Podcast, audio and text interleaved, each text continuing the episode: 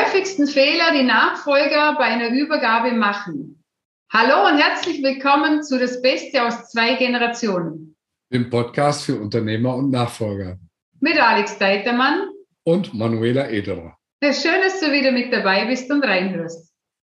Ja, Manuela, das hört sich sehr stark an nach einer Essenz von Erfahrungen und Erkenntnissen, die du äh, selber als Nachfolgerin gemacht hast, aber wahrscheinlich auch äh, aus der Arbeit mit deinen Nachfolgern äh, gezogen hast, die du unterstützt. Also die drei häufigsten Fehler. Bin ganz gespannt, wie du das siehst. Vielleicht kann ich im Laufe der Zeit noch äh, welche beitragen. Wir haben uns nicht vorher abgesprochen. Deswegen bin ich sehr gespannt auf das, was du uns jetzt mitgebracht hast. Ja, also natürlich sind es meine eigenen Erfahrungen und auch die Erfahrungen der Dutzenden von Nachfolgern, die ich die letzten Jahre begleitet habe. Denn ich habe immer wieder festgestellt, es sind immer wieder die gleichen Dinge, über die wir stolpern, ganz unbewusst natürlich, denn bewusst machen wir es ja nicht. Und diese drei Dinge ja, blockieren uns immer wieder und nehmen uns auch extrem viel Energie. Wir, wir starten gleich los mit der Nummer eins. Also die Nummer eins der drei häufigsten Fehler sind unausgesprochene Erwartungen an die Eltern. An die Und Eltern. Okay. Das bedeutet, dass wir Erwartungen in uns hegen, die wir selbst nicht mehr klar definiert haben. Also wir haben sie für uns selbst nicht ausgesprochen, geschweige dann den Eltern gegenüber. Denn wir hoffen, meinen, denken und wünschen uns, dass der andere das weiß mhm. und wir erwarten Dinge, die in anderen Familien gang und gäbe sind und in unserer Familie vielleicht nicht. Lass also wir erwarten zum Beispiel eine gute Kommunikation. Wir erwarten, dass die Eltern das Loslassen einfach so aus Leichtigkeit gelingt. Wir erwarten, dass wir einen, den besten Gehalt aller Mitarbeiter erhalten. Wir erwarten eine besondere Position. Wir erwarten äh, Sonderdinge bei Urlaub. Äh, da gibt es ja hunderttausend Erwartungen. Und wir sprechen sie nicht an. Wir sprechen sie nicht an, bevor wir ins Unternehmen eintreten. Währenddessen nicht, sondern hoffen, denken, wünschen und sind enttäuscht. Ja, und wenn ich das so höre als Seniorunternehmer, dann äh, fühle ich mich gerade ähm, ja, was heißt ertappt, aber ich, ich erinnere mich einfach dran, dass es umgekehrt natürlich auch so ist, dass die äh, Erwartungen auch bei den Eltern, egal ob das jetzt ein, ein Unternehmer oder eine Unternehmerin ist, da sind, dass natürlich die Kinder sich entsprechend engagieren, dass die Kinder ja nicht unbedingt das höchste Gehalt haben wollen, weil sie kriegen ja auch später das Unternehmen, dass die Kinder ähm, sich stärker engagieren als die normalen Mitarbeiter und, und, und. Also ich glaube, dass das äh, absolut zu spiegeln ist. Was du gerade von der Nachfolgerseite beschreibst, gibt es genauso auch auf der Seite der Seniorunternehmer, dass einfach Erwartungen da sind, die, ob realistisch oder nicht, solange natürlich nicht erfüllt werden, wie sie nicht besprochen werden, wie sie nicht kommuniziert werden. Genau, und nur das, das, das Blöde an Erwartungen ist ja, wenn wir das Wort Erwartungen mal hernehmen und auseinandernehmen, wir warten auf etwas, was der andere macht. Ja. Somit, das bedeutet, wir legen das Glück in dessen Hände und sind nicht mehr in der Verantwortung bei uns, sondern der andere ist verantwortlich und können uns dann, wie die meisten Menschen das so machen, wir arbeiten uns im Außen ab der Vater, die Mutter, der Onkel, die Tante, wer auch immer der Inhaber dieses Unternehmens ist, hat dieses, jenes nicht gemacht und darum konnte ich dieses, jenes auch nicht machen. Mhm. Sind Opfer, bleiben klein und diese Energie fühlt sich total schlecht an. Ja, weil Erwartungen werden in der Regel enttäuscht. Genau, darauf folgt eine Enttäuschung. Und wenn die Erwartung doch äh, stattgefunden hat, also wenn dieses, diese Erwartung eingetroffen ist, dann ist es nichts Besonderes.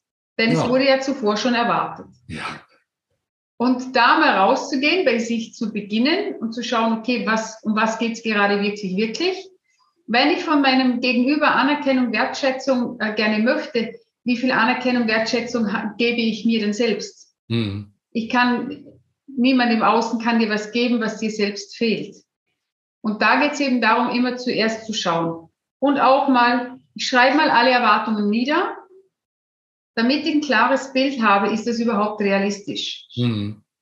Kann der andere das überhaupt? Und dann gehe ich mal mit diesem Zettel und stell mir, also ich gehe wie in dessen Schuhen. Ich laufe in dessen Schuhen. Kannst ja auch als Nachfolger, schnappst dir ein paar Schuhe von deinem Vater und dann stellst du dich mal in die Schuhe hinein. Vielleicht passt du ja zufällig hinein oder sind zu groß. Zu klein ist eher ein bisschen blöd. Nur imaginär bedeutet das, du gehst in dessen Schuhe und schaust mal, wenn diese Erwartungen zu dieser Person gelangen, wie diese Person sich darin fühlt. Das ist auch übrigens eine meiner Arbeiten, die ich mit meinen Klienten mache, dass wir immer reinspüren, auch in das Gegenüber, dass das Gegenüber weiß, wie sich das anfühlt. Genau. Mal sich auf die andere Seite des Tisches setzen, sage ich gerne zu der Situation und mal reinfühlen, wie sich das ähm, darstellt, wenn man selber mit diesen, in deinem Fall jetzt Erwartungen konfrontiert ist oder auch mit anderen Vorschlägen in Verhandlungen, sich immer zu fragen, okay, ähm, wie kommt das jetzt beim anderen an oder wie fühlt der sich in dieser Situation? Das kann sehr hilfreich sein, auch ja ein bisschen realistischer wieder zu werden. Genau, eine andere Technik ist auch noch, du legst das Blatt Papier auf den Schreibtisch, was du aufgeschrieben hast. Dann nimmst du ein für dich ein Vorbild, der den Generationenwechsel schon geschafft hat. Oder eine Persönlichkeit, wo du sagst, hey, die inspiriert mich wirklich, die ist in der Entwicklung, in der Persönlichkeitsentwicklung dir noch meilenweit voraus. Dann gehst du gegenüber von dem Schreibtisch und blickst als diese Person auf den Tisch. Mhm. Und fragst dich, was würde denn diese Person XY dazu sagen?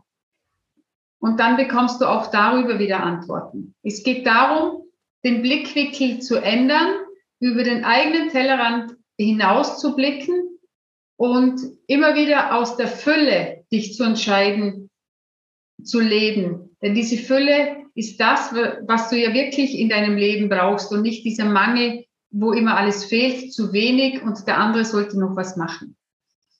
Ja, das ist so der Schritt. Also das ist eines der Punkte bei den Nachfolgern, dass ich bei jedem wieder feststelle. Und mhm.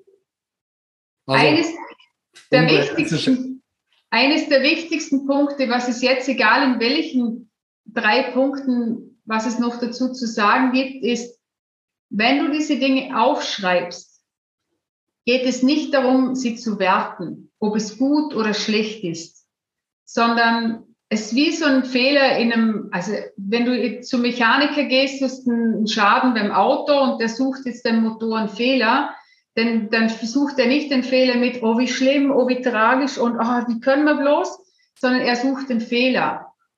Das Drama legt dann meistens der Kunde rauf, wenn der, wenn, wenn der Mechaniker sagt, Motorschaden, Totalschaden. Hm. Für, den, für den Mechaniker ist kein hm. Drama. Also Denn ansonsten. Erstmal die Fakten sammeln und äh, das aufnehmen, was ist. Genau, ganz neutral anzuschauen. Ja, und Super. der zweite Punkt ist, also das eine ist die Erwartungen an den, ähm, an den, an den an Inhaber, den, an den Sender, an den Übergeber. Mhm. Und das zweite ist die Erwartungen an sich selbst. Und zwar haben die meisten Nachfolger Erwartungen an sich selbst, dass sie das mindestens, wenn nicht noch ein bisschen mehr Wissen haben sollten wie der Vater oder wie der jetzige Inhaber. Obwohl sie 30 Jahre weniger Erfahrung haben? Ganz genau. Und ansonsten sollten Sie sich dieses Wissen mindestens in einem Jahr angeeignet haben. Allerhöchstens, also. Maximum. Und den Druck da rauszunehmen. Wir sind nicht unsere Eltern oder wir sind auch nicht der ehemalige Inhaber als Nachfolger. Du bist ein Unikat und als dieses Unikat darfst du auch dieses Unternehmen weiterführen. Und nicht als Franz Josef 2.0. Genau, als Marionette des alten Inhabers. Ganz genau. Oder als Kopie. Oder als Kopie, genau. Nur dadurch, dass wenn es jetzt ja unsere Eltern sind, sind wir ja geprägt von unseren Eltern. Also es gibt ja einen Grund, warum wir so ausschauen wie unsere Eltern. Und das liegt schon in den Genen. Das bekommen wir vererbt. Und somit bekommen wir nicht nur unser Ausschauen vererbt von unseren Eltern, sondern sie geben uns unbewusst ganz viele Überzeugungen und Glaubenssätze über die Welt mit. Genau, ganz und viele da, Handlungsmuster genau. und und da geht es jetzt darum, zu schauen, okay, welche Überzeugungen habe ich? Was meine ich wirklich? Und stimmt das auch alles, was meine Eltern hier sagen? Über Mitarbeiterführung, Personalmangel, äh, wie es schwierig ist mit den Kunden, wie viel wir arbeiten müssen, dass wir nur gut sind, wenn wir 60 bis 70 Stunden in der Woche arbeiten und so weiter und so fort. Also das, glaube ich, ist sehr wichtig, nochmal zu hinterfragen und auch den Druck daraus zu nehmen. Genau, auch den Druck auf sich selber abzulegen und, und für sich vielleicht einen Stufenplan zu machen, nicht alles in kürzester Zeit aufbauen zu müssen, wissen zu müssen und nicht schon zu Beginn und mit 30 Jahren Erfahrung an den Start gehen zu wollen. Mhm. Ja, dann haben wir noch den dritten Punkt. Und der dritte Punkt ist eine fehlende eigene Vision. Mhm. Und die fehlende eigene Vision bedeutet, dass viele schon eine Vision haben, eine übernommene. Und das ist eine Vision, den Betrieb zu übernehmen und vielleicht noch ein bisschen adaptieren. Doch es ist nichts, wo die sagen können, hey, let's go for it. Ich habe so viel Energie, ich habe so viel Power, wir setzen das jetzt um. Wir kreieren uns die Mitarbeiter anders, mit mehr Fülle, mit mehr Spirit, mit mehr Freude, mit mehr Leichtigkeit. Wir entwickeln ein Unternehmen, wo Mitarbeiter anzieht, wo die einen Mitarbeiter, die neuen Mitarbeiter mit reinholen. Wir entwickeln ein Unternehmen, was wirklich einen Fußabdruck hinterlässt, das mhm. wirklich was mit Nachhaltigkeit zu tun hat, wo wir merken, wir sind miteinander ein Team und nicht mehr dieses Getrenntsein, wo es keine Konkurrenz mehr gibt. Alles, was du gerade beschrieben hast, ähm, wird ja der sogenannten Start-up-Szene ähm, zugeordnet oder, oder fast für selbstverständlich gehalten, dass da junge Leute kommen, die für ein Thema brennen und die genau das alles mitbringen, ähm, ohne das jetzt äh, zu wiederholen. Warum glaubst du, ähm, ist das ein, ein Mangel, so empfinde ich das, wie du es gerade beschreibst, bei äh, Nachfolgern? Also ich möchte nochmal zuerst zurückkommen zu den Startups. Ich habe jetzt einige kennengelernt und auf mich ist gerade einer zugekommen und hat gesagt, ich habe mega Projekte und ich habe da geniale Startups und ganz viele rennen in Burnout rein. Mhm. Sie brennen, du musst aufpassen, sie nicht ausbrennen. Mhm. Die Frage ist, für was brennen sie? Für ihr Ego, das sie nähren wollen? Oder für ein Herzensthema. Mhm. Wenn du für ein Herzensthema brennst, ist die Wahrscheinlichkeit sehr gering, denn du bist sehr verbunden, da kommt immer Energie nach. Doch wenn du hoffst, dass das Außen dich nährt, dann wird es nicht passieren, wenn du innen nicht komplett selbst genährt bist und verbunden bist mit der Quelle. Bei Familienunternehmen merke ich ganz oft, wir wollen gefallen. Mhm. Wir wollen unseren Eltern gefallen. Und bei Gefallen wollen gibt es zwei Typen. Es gibt die Rebellierer und die lieben netten Gefallenwoller. Die Angepassten. Und die Angepassten. So oder so, wir sind Opfer. Mhm. Also wenn wir als Nachfolger, also wenn du als Nachfolger entweder rebellierst, kann dir da ganze Bücher schreiben. Ich kenne mich da wirklich aus. Ich habe lange rebelliert. Mir war das nicht bewusst. Mhm. Ich wollte auch gleichzeitig gefallen. Auch das war mir nicht bewusst. Mhm. Heute, natürlich auch mit jahrelanger Reflexion und mit meiner Arbeit, ist es mir sehr wohl bewusst, was ich damals gemacht habe und welche Fehler oder Fehler, welche Learnings, dass ich gebraucht habe, um das für mich zu entdecken. Mhm. Nur wir entwickeln keine Vision, weil wir haben gelernt, in diesem Rahmen zu bleiben. Wir denken nicht über diesen Rahmen hinaus. Wir haben Angst, neue Dinge zu entwickeln, aus Angst, die Zugehörigkeit zu verlieren, als, wie es früher schon hieß, du Spinner, du träumst wohl, es wird sowieso nichts werden, hör auf mit deinen Luftschlössern bauen und mhm. beginnen erst gar nicht. Wir stellen uns nicht die Frage, was, wenn alles möglich ist. Ja. Und ich habe das, ich kann das in einem kurzen Fall erzählen. Letzte Woche hatte ich ein Coaching, kamen Unternehmer, die haben Unternehmen seit 40 Jahren. Ist jetzt nächste Generation da. Und seit zehn Jahren bricht nach eineinhalb Jahren der Lehrling die Lehre ab. Okay. Und diese Erfahrung haben sie ja jetzt schon seit zehn Jahren. Jetzt kommt er zu mir ins Coaching und sagt so, ja, Manuela, also die eine Mitarbeiterin, die Fachkraft war gar kein Problem. Ja, und der, der Lehrling, mit der er eben nach eineinhalb Jahren wieder, äh, wieder kündigt, das war schwierig, diese Entscheidung zu treffen.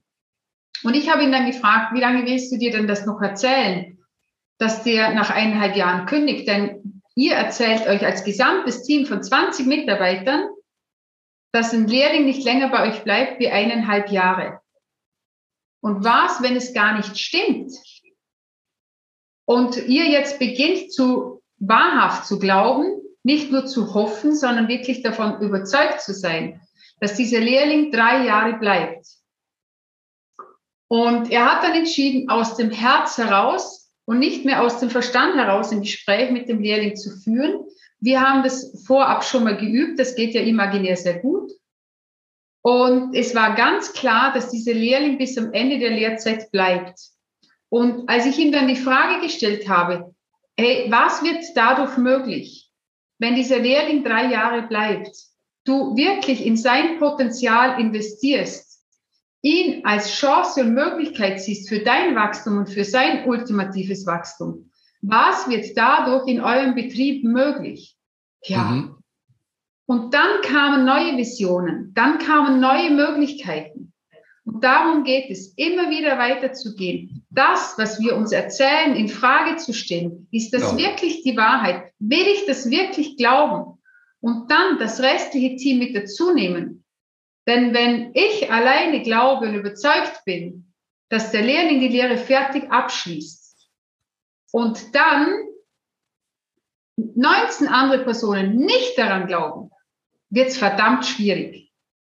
Doch wenn genau. ich alle mit ins Boot nehme und sage, von heute weg, sind wir alle der Überzeugung und glauben fest daran, dass dieser Lehrling die Lehre fertig macht. Und es ja, wird so kommen. Die, die Wunderfrage äh, nach meiner Erfahrung ähm, bei solchen Überzeugungen ist ganz einfach, nämlich das Wort warum. Damit zwinge ich jemanden, das ähm, ja, ich sag mal, Vorgedachte oder das Geglaubte oder Erwartete äh, in Frage zu stellen und zu begründen. Mhm. Und dann wird es häufig wackelig, weil gar keine richtige Begründung äh, dahinter steckt, sondern einfach nur eine Annahme. Und äh, die kann man wirklich äh, sehr gut entlarven. Also zum Beispiel, wenn man äh, sagt, ja, bei uns sind die Lehrlinge immer nur anderthalb Jahre, dann brechen die die Ausbildung ab. Mit der Frage, warum, kommt man automatisch auf die Ursachen, die dann möglicherweise auch bei einem selber liegen und gar nicht bei dem, bei dem Lehrling. Und äh, das finde ich sehr interessant, über den Weg einfach mal dann eine Verprobung zu machen und äh, zu gucken, ob das A wirklich stimmt und äh, B, was dahinter stecken mag. Genau, und bei dieser Frage ist es am einfachsten ein gegenüberstelltes Dir, denn wir selbst sind ja meist so, die, wir stellen uns zweimal die Warum-Frage, dann wird es unbequem und wir brechen ab. Ist noch nie passiert. Also wir sprechen hier beide aus Erfahrung, äh, von uns selbst und auch von, von unseren Klienten. Und darum ich, wir empfehle ich dir, such dir ein Gegenüber, wo du immer tiefer fragt und schreib's mit. Also entweder der Gegenüber schreibt mit, dass du danach dich wirklich, also du wirst dich wundern, was da rauskommt. Wichtig auch dort wieder nicht beurteilen und nicht verurteilen. Vor allem nicht dich selbst. Erstmal nur aufnehmen, was ist. Ganz genau. Ja, das war der Impuls von heute für mich, für euch. Schön. Ich danke euch fürs Zuhören. Wenn du jetzt Lust hast und denkst, hey, da will ich jetzt mal tiefer einsteigen und schauen, wo bin ich denn der oder diejenige, die meinen Eltern noch gefallen will, welche äh, unerwa äh, also unausgesprochenen, jetzt habe ich es da noch, unausgesprochenen Erwartungen hege und pflege ich denn als Nachfolger oder vielleicht auch als Inhaber. Und die fehlende Vision, wo das wirklich dieses Brennen in dir, wo du merkst, du bist komplett verbunden, es gibt dir so eine Energie. Und das ist das, wo du wirklich umsetzen möchtest in dieser Welt, dann melde dich gerne bei mir und natürlich auch gerne bei Alex. Und wir begleiten dich gerne auf dem Weg dorthin, in deine Klarheit, in deine Vision und vor allem in deine Freude im Familienunternehmen. Ja, das ist unser Herzenswunsch, das ist das, wofür wir arbeiten. Und äh, in diesem Sinne nochmal danke für dein und euer Interesse an diesem ähm, Videopodcast. Wenn es dir gefallen hat, dann äh, sag's doch bitte weiter. Äh, schick den Link einfach an jemanden, dem das Thema auch interessieren könnte. Hinterlass uns eine positive Bewertung und natürlich auch Kommentare. Danke und eine schöne Woche noch. Bis dann, die Manuela. Tschüss. Alles Gute. Servus, der Alex.